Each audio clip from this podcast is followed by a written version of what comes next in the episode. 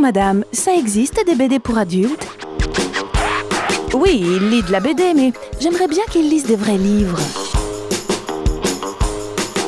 Toutes les semaines, au moins une BD à lire, c'est Parlons BD sur Sun.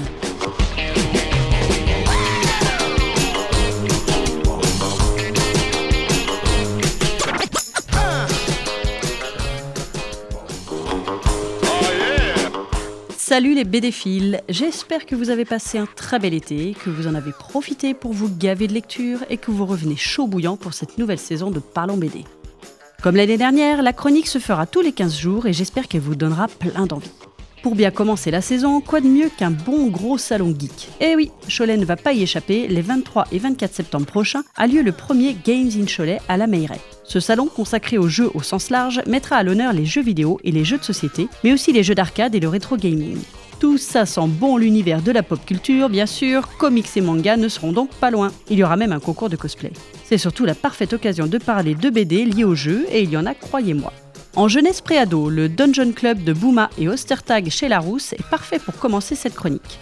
En effet, l'histoire de cette BD tourne autour du mythique jeu de rôle Donjons et Dragons. Alors vite fait quand même, parce que peut-être que vous ne savez pas ce que c'est un jeu de rôle, pourtant je pense que Stranger Things a bien contribué à nous rafraîchir la mémoire, c'est tout simplement un jeu de plateau où les joueurs incarnent des personnages et leur font vivre une aventure. En amont, ils ont défini leurs capacités, mentales, physiques, magiques, etc.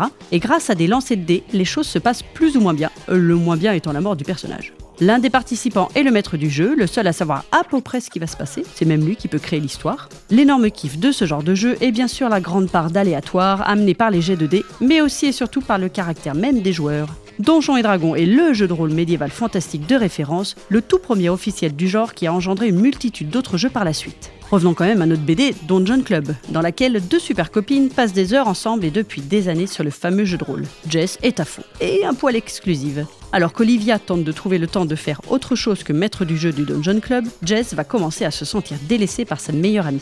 Et quand un intrus entre dans l'équation et veut intégrer le club, c'en est trop pour la jeune fille qui doit gérer le collège, les parents et l'adolescence qui pointe le bout de son nez. Très chouette aventure qui sent bon l'amitié et qui montre que le changement parfois ça a du bon.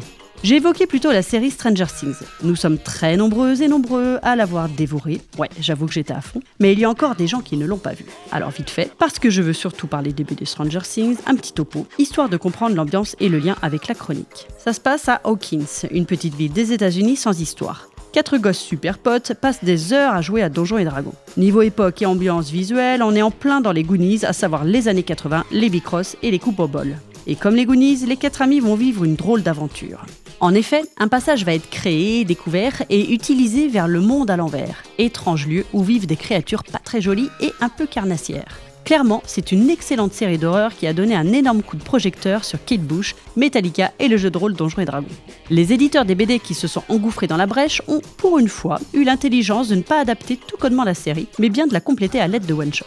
À ce jour, une dizaine de BD sont sorties et toutes traitent d'un épisode qui n'est pas dans la série ou juste évoqué. Du coup, c'est complémentaire et quelquefois le bienvenu. Stranger Things revient aussi, entre autres, sur la vision démoniaque que pouvaient avoir les gens sur les jeux de rôle à l'époque. En effet, les joueurs étaient considérés comme des suppôts de Satan qui s'adonnaient à des messes noires au fond des caves.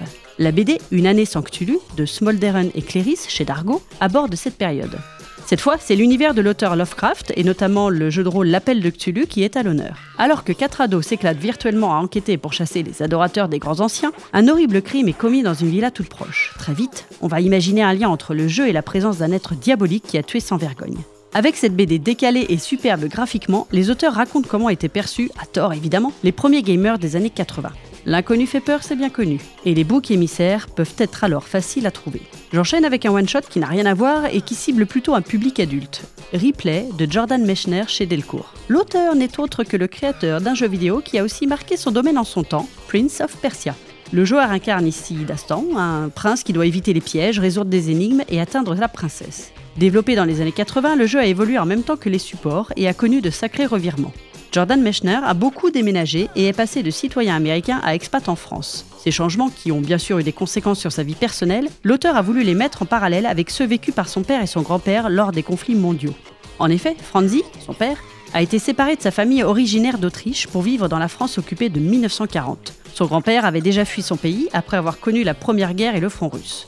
Grâce à des carnets rédigés par les deux hommes, Mechner retrace le déracinement de sa famille qui se poursuit, pour d'autres raisons désormais, et qui trouve une résonance dans la vie actuelle de l'auteur. Un bel album hommage à des destins hors du commun. Voilà pour la première session de BD en rapport avec les jeux au sens large. Retrouvez-moi dans 15 jours pour suivre la deuxième partie où on parlera aussi de manga. Belle soirée sur Sun. Parlons BD à réécouter en replay sur l'appli MySun.